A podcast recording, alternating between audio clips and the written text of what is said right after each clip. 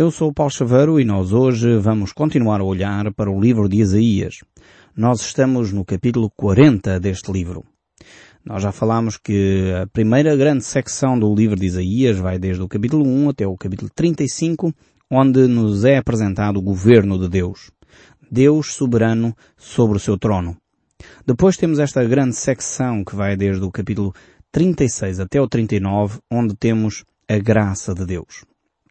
E agora aqui temos mais uma vez uma mensagem de conforto uh, sobre a vinda de Deus. Então é esta a grande uh, questão que vamos encontrar aqui a partir do capítulo 40 do livro de Isaías.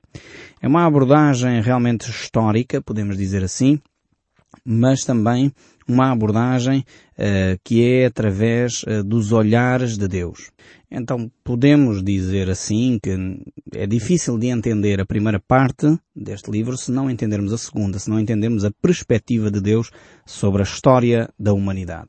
Temos então aqui o capítulo 40, onde vemos este, uh, esta mensagem de conforto que vem dos céus para o coração do homem. É uma mensagem que apresenta uh, uma outra vertente, mas ao mesmo tempo afirmamos, sem sombra de dúvida, que é o mesmo autor, Isaías, que a escreve. Porque várias pessoas têm levantado as dúvidas. Será que tendo conteúdo tão dif diferente, tão diversificado daquele que era o primeiro conteúdo, será que não é uma outra pessoa a escrever uh, o livro de Isaías? Pessoalmente creio que não. Uh, temos vários exemplos uh, deste tipo de, de escrita em que pessoas trazem uma mensagem de juízo e depois trazem uma mensagem uh, de salvação e não quer dizer necessariamente que a pessoa mudou, é uma pessoa diferente. Não, não tem nada a ver com isso. E aqui o livro de Isaías também uh, podemos verificar que é a mesma personagem que escreve a primeira parte, assim como ele escreve também aqui a segunda. Os seus conteúdos são sem dúvida diferentes, mas uh, é a mesma pessoa que apresenta este amor de Deus. Eu creio que a nossa maior dificuldade é que nós não conseguimos equilibrar uh, uma, uma, estas duas verdades, a verdade da justiça e a verdade do amor. São duas verdades que nós pensamos que não conseguem caminhar juntas. E quando vemos um autor como Isaías a colocá-las juntas, nós pensamos, bem, aqui houve qualquer coisa, um curto-circuito qualquer, uh, que faz com que pareçam duas pessoas diferentes a escrever, mas não tem a ver com isso. Tem a ver, de facto, com este equilíbrio que Deus é, com este equilíbrio que Deus traz, com este equilíbrio que Deus quer demonstrar à humanidade, onde mostra que a justiça pode andar de mãos dadas e deve andar de mãos dadas com o amor e com a graça. É por isso que o nosso Deus é tão uh, especial. Ele não é um Deus simplesmente que aplica uma justiça cega. Não é um Deus que simplesmente aplica uma vingança cheia de ódio. Não. Deus é um Deus de amor. E quando Ele aplica uma justiça, de facto ele o faz com amor, com graça, com bondade, e é porque ele não tem alternativa. É porque Deus não pode fazer de outra forma. E é porque de facto Deus vai fazer desta maneira porque ele sabe que só assim obterá o resultado desejado. É a mesma coisa quando, dando um exemplo da nossa, do nosso dia a dia, talvez uh, possamos compreender melhor isto. Quando nós, por exemplo, se tivéssemos a ver um pai bater numa criança, dar-lhe talvez duas ou três palmadas, assim com força no rabo, nós iríamos dizer, mas que pai bera, que pai maldoso, está a dar uma tarefa na criança, mas que injustiça. Agora, se calhar, se nós tivéssemos o contexto todo, vamos supor, estamos a inventar um cenário, como é óbvio, para tentar ilustrar o que acontece aqui no texto bíblico. Eh, nós só presenciávamos, de facto, aquele pai a bater na criança, mas vamos agora olhar para o cenário todo. E talvez aquela criança que o pai está a dar uma ou duas palmadas, se calhar pegou numa pistola e apontou ao seu irmão uh, e estava ainda, uh, virou-se para a sua mãe com a mesma pistola ou com uma faca uh, e é óbvio que o pai teve que corrigir esta criança. Se nós não tivermos o cenário todo, nós vamos pensar que maldade aquele pai estar a bater uma criança. Mas se nós tivermos o cenário todo, vamos dizer, ok, duas palmadas provavelmente é pouco. Se aquela criança está com desdém a ameaçar o irmão, com desdém a ameaçar a sua mãe, provavelmente ele não só deveria levar duas palmadas, como ficar de castigo e deveria se calhar levar mais do que duas palmadas. Então a nossa justiça altera completamente quando nós percebemos o contexto. E é exatamente isso que aqui o livro de Isaías nos traz. Muitas vezes nós olhamos para a justiça de Deus, para aquilo que Deus está a fazer, mas não analisamos o contexto. Só vemos, digamos, entre aspas, Deus a dar duas palmadas à nação de Israel. Mas quando nós analisamos o contexto, vamos ver que Deus realmente foi brando com esta nação. Deus deveria ter dado além de duas palmadas, mais isto e mais aquilo e mais aquele outro. Quando nós de facto temos a compreensão, em primeiro lugar, de quem Deus é e depois daquilo que a nação fez, realmente aí o quadro muda de figura. E é exatamente isso que Isaías nos propõe. Trazer um quadro completo sobre aquilo que estava a acontecer para nós podermos entender a ação de Deus. Vemos que realmente Deus continua a agir na humanidade. Ele não só agiu com a nação de Israel naquele tempo, mas ele continua a agir na humanidade. Deus é o Deus Criador, é o Deus que, que se revela dessa forma. E é isso que nós vamos ver aqui neste livro de Isaías. Ele é o Deus Salvador, Ele é o Deus sustentador. É o Deus que olha para a humanidade e para o mundo e uh, sustenta e guarda. Ele vai ser apresentado realmente uh, como um Deus relacional e próximo, aquele que habita no meio daquele que está com o coração abatido e contrito, aquele que está ao nosso lado na hora da aflição. Mas também ele vai ser apresentado nestes textos aqui, agora daqui do capítulo 40 para a frente, como o Deus que um, realmente abomina a idolatria, abomina uh, as pessoas que uh, optam por ter outros ídolos, outras imagens, em lugar de dar honra a, a Ele. Realmente Deus uh, fica aborrecido, podemos usar esta expressão humana para definir o coração de Deus, fica triste, fica uh, realmente, como disse, aborrecido com esta situação de nós sempre colocarmos outras coisas no lugar que lhe pertence a Ele.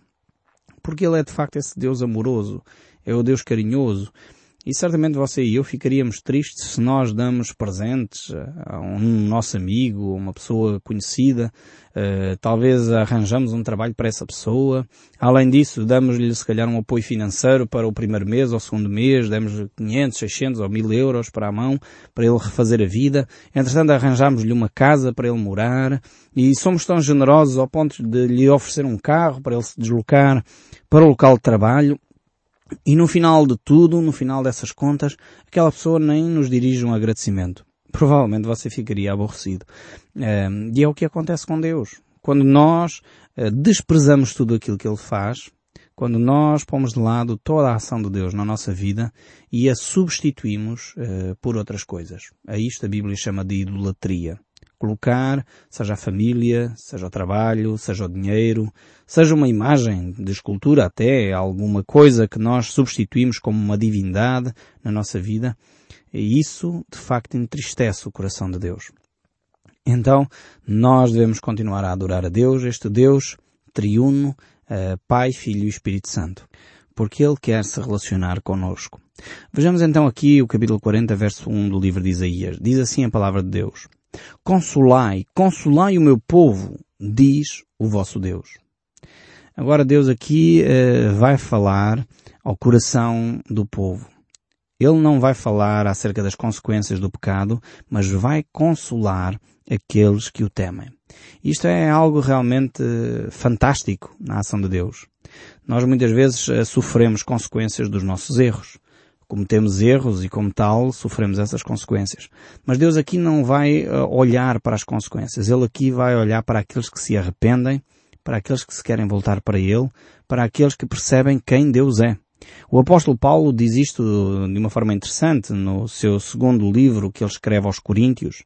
No capítulo 1, o verso 13, ele diz, Bendito seja o Deus e Pai do nosso Senhor Jesus Cristo, o Pai de misericórdia e Deus de toda a consolação Você tem o coração dorido, ferido, está talvez magoado, talvez magoado com algum familiar, talvez magoado com o seu cônjuge, talvez magoado com os seus filhos, talvez magoado até com a religião, talvez magoado até com Deus. E a palavra de Deus nos diz que Deus é o Deus que consola. É o Deus que vem ao nosso encontro. É o Deus que não está distante. É o Deus que não nos abandonou. É o Deus que não ficou longe de nós mas é o Deus que vem ao nosso encontro e consola o nosso coração.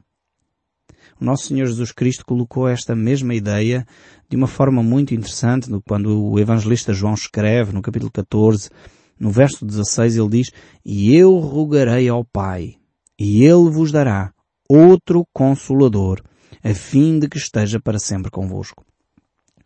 Ou seja, aqueles que são filhos de Deus, aqueles que optaram por seguir a Cristo, aqueles que entregaram sua vida nas mãos de Jesus Cristo, nas mãos de Deus, a Bíblia diz que eles vão ter outro Consolador. Não vão só ter Jesus, o Consolador, mas vão ter o Espírito Santo, o Consolador. E este estará sempre, para sempre conosco. Esta é a grande mensagem de Deus. É que nós nunca estamos sozinhos a partir do momento que entregamos a nossa vida a Cristo. Deus nos acompanha para todo lado para onde nós vamos. Por isso devemos ter cautela para onde vamos, porque Deus está ao nosso lado. Deus não nos abandona quando nós entramos em lugares menos convenientes. Ele provavelmente não quer é que nós entremos lá. Se Deus não pode entrar, você não pode entrar. Deus não nos abandona quando nós estamos sozinhos. Deus não nos abandona quando nós sentimos solidão no nosso coração. Deus é o Deus que está conosco. Deus é o Deus que consola. E se você se sente só, se você se sente que foi abandonado por todos, eu quero dizer que Jesus Cristo compreende isso. Por isso ele estava na cruz e clamou, Deus meu, Deus meu, por que me desamparastes? Jesus sentiu na pele o que significa viver a solidão. E por isso mesmo ele providenciou o Consolador, o Espírito Santo, que estaria sempre conosco e que nunca nos desampararia, para que nós não mais tivéssemos de viver esse sofrimento, de estar rodeado de pessoas e continuarmos a estar sós. Para que isso aconteça, precisamos entregar a nossa vida nas mãos de Deus. Dizer, Senhor, eu compreendo que vivi a minha vida de costas voltadas para Ti, mas agora eu aceito. Tu és o meu consolador. Eu quero que Tu me acompanhes em todos os momentos da minha vida. Quando nós fazemos essa oração a Deus, Ele vem morar em nós. E por isso Jesus reafirma neste Evangelho de João capítulo 14, verso 16, que Ele enviaria o Consolador para estar sempre conosco grande promessa é esta. Aceite este desafio de Jesus Cristo, esta oferta que Deus nos faz, para podermos experimentar a presença de Deus a cada momento na nossa vida. Voltando aqui ao nosso livro de Isaías, voltando aqui ao capítulo 40, o verso 2 nos diz Falai ao coração de Jerusalém, bradalhe, que já é fim do tempo da sua milícia, que a sua iniquidade está perdoada, e que já recebeu em dobro das mãos do Senhor por todos os seus pecados. Esta é a grande diferença entre o cristianismo e as demais religiões. É que o próprio Deus providenciou o pagamento da dívida que nós tínhamos relativamente ao pecado. Foi Deus quem fez tudo o que era necessário para nós podermos ter um relacionamento com Ele. Nós vemos aqui neste verso 2 que Deus já fez tudo, os seus pecados estão perdoados e Ele continua a declarar esta mesma verdade ainda hoje. Hoje porque Cristo Jesus derramou o seu sangue na cruz para perdão dos nossos pecados. Independentemente daquilo que nós fizemos, independentemente daquilo que fizemos que está errado, a palavra de Deus nos diz que Deus perdoa se nós estamos arrependidos. Precisamos de facto mudar caminho. Precisamos de deixar e abandonar esse pecado. Não basta confessar. O livro de Provérbios diz que aquele que confessa e deixa alcança misericórdia. Então é isso que Deus espera de si. Algumas pessoas que nos têm ouvido nos vários presídios do nosso país eh, podem estar cientes que Deus já perdoou aquilo que vocês realizaram. Eu quero dizer àquelas pessoas que talvez pensam que são só as pessoas que estão detidas que precisam de perdão. Você pode receber o perdão de Deus. Talvez por alguma coisa que você fez no passado, da qual se arrepende profundamente. Talvez uma atitude que você teve que matou alguém no fundo do seu coração, cometeu muitas vezes talvez um aborto e guarda isso no seu íntimo durante anos. A palavra de Deus diz que Deus perdoa, ainda que sejam pecados horríveis, coisas que nós possamos ter feito que estragam o nosso corpo, estragam a nossa vida e estragam a vida de outros. A palavra de Deus diz que se nós nos arrependermos, Deus perdoa. Esta é a grande mensagem do Evangelho. E Deus não só perdoa como Deus transforma. Deus não só perdoa como Deus dá uma nova oportunidade. E esta é a maravilha do Deus eterno, do Deus gracioso, o Deus bondoso que está descrito nestas páginas do livro de Isaías. É um Deus que cuida de nós. E continua o capítulo 40 deste livro de Isaías, o verso 3 a dizer, A voz do que clama no deserto, preparai o caminho do Senhor, endireitai o ermo, a vereda a nosso Deus. Todos os quatro evangelhos concordam que estas palavras se aplicaram diretamente a João Batista. Foi ele, de facto, o grande homem que pisou este mundo, que preparou o caminho para Jesus Cristo. Aliás, o próprio Senhor Jesus Cristo disse que não havia homem nascido de mulher maior do que João Batista. Realmente João Batista foi uma figura da história que talvez muitos de nós quase nem damos importância, mas provavelmente foi o homem da história com mais relevo, porque ele veio preparar o coração das pessoas para ouvir a mensagem de Deus. Que grande tarefa tinha este homem. E ele é esta voz que clamava no deserto. Ele sabia perfeitamente que ele era uma voz solitária. Era uma voz que falava e que muitos não queriam ouvir. Era uma voz que ecoava no silêncio. E muitas vezes eh, nós não queremos ter este tipo de, de tarefa. Nós queremos ser pessoas que vão para a ribalta. Nós queremos ser pessoas que aparecem nas luzes uh, dos palcos. Nós queremos ser pessoas que têm projeção, que somos reconhecidos, pessoas que de alguma forma uh, são valorizadas por aquilo que fazem. E Deus diz que João Batista, este homem era uma voz que clamava no deserto. Que os caminhos de Deus não são os mesmos dos, dos homens. Os valores que Deus tem não são os mesmos valores que os homens têm. E a verdadeira paz, o verdadeiro consolo não acontece nos holofotes de um palco, mas acontece num deserto, num caminho estreito, num ermo perdido. E aí Deus está presente. Esta mensagem do Evangelho realmente hum, é completamente contrária àquilo que nós seres humanos consideramos valioso e importante. Deus diz que este homem, que foi o homem mais importante que alguma vez pisou este solo do mundo, era uma voz que clamava no deserto. E era aquele que preparou o caminho do Senhor. Aplicação clara a este homem fantástico que foi João Batista. Verso 4 deste capítulo 40 ainda diz, Todo o vale será aterrado e nivelado, todos os montes e outeiros. O que é tortuoso será retificado e os lugares escabrosos aplanados. A glória do Senhor se manifestará e toda a carne o verá, pois a boca do Senhor o disse. Aqui mais uma vez uh, temos estes textos que se aplicam a João Batista e agora vamos fazer um, um pequeno salto para o verso 7 e diz Seca-se a erva e caem as flores, soprando nelas o hálito do Senhor, na verdade, o povo é erva.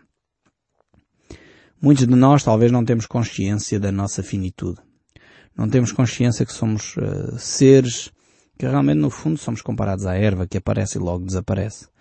Talvez quando nós estamos confrontados com uma doença, com um acidente, uma coisa dessas mais dramáticas, que nós nos relembramos claramente quem nós somos, como somos falíveis, finitos e fracos. E precisamos de um Deus que está ao nosso lado, nos mostrando o caminho que nós devemos trilhar. E vamos continuar a ver aqui ainda o verso 9 e diz, Tu, Sião, que anuncias boas novas sobre um monte alto, tu que anuncias boas novas a Jerusalém, erga a tua voz fortemente, levanta-te, não temas e diz à cidade de Judá, eis aí está o vosso Deus. Nós realmente que temos um encontro pessoal com Deus, vemos Deus uh, se manifestar no nosso dia a dia, experimentamos este cristianismo verdadeiro onde Deus faz diferença naquilo que fazemos e naquilo que somos. Se nós somos realmente cristãos, nós devemos perceber que, como dizia Jesus no capítulo 3 do Evangelho de João, no verso 6, o que é nascido da carne é carne, o que é nascido do Espírito é Espírito. Não te admires que eu te diga, importa vos nascer de novo. Nós temos de perceber que a vida espiritual não se baseia em rituais, em tradições. A vida espiritual baseia-se num relacionamento exclusivo com Deus através da pessoa de Cristo. E é este relacionamento que é desenvolvido através do conhecimento das Escrituras, através da oração, através da prática de vida espiritual e não de rituais.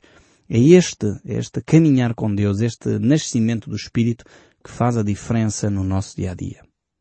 O verso 10 ainda do capítulo 40 do livro de Isaías nos diz Eis que o Senhor Deus virá com poder e o seu braço dominará. Eis que o seu galardão está com ele, diante dele, a sua recompensa. Aqui mais uma vez o profeta reporta-se não só à presença da primeira vinda de Cristo, com a preparação do terreno através de João Batista, mas como agora nos reporta a segunda vinda de Cristo através deste verso do capítulo 40, o verso 10.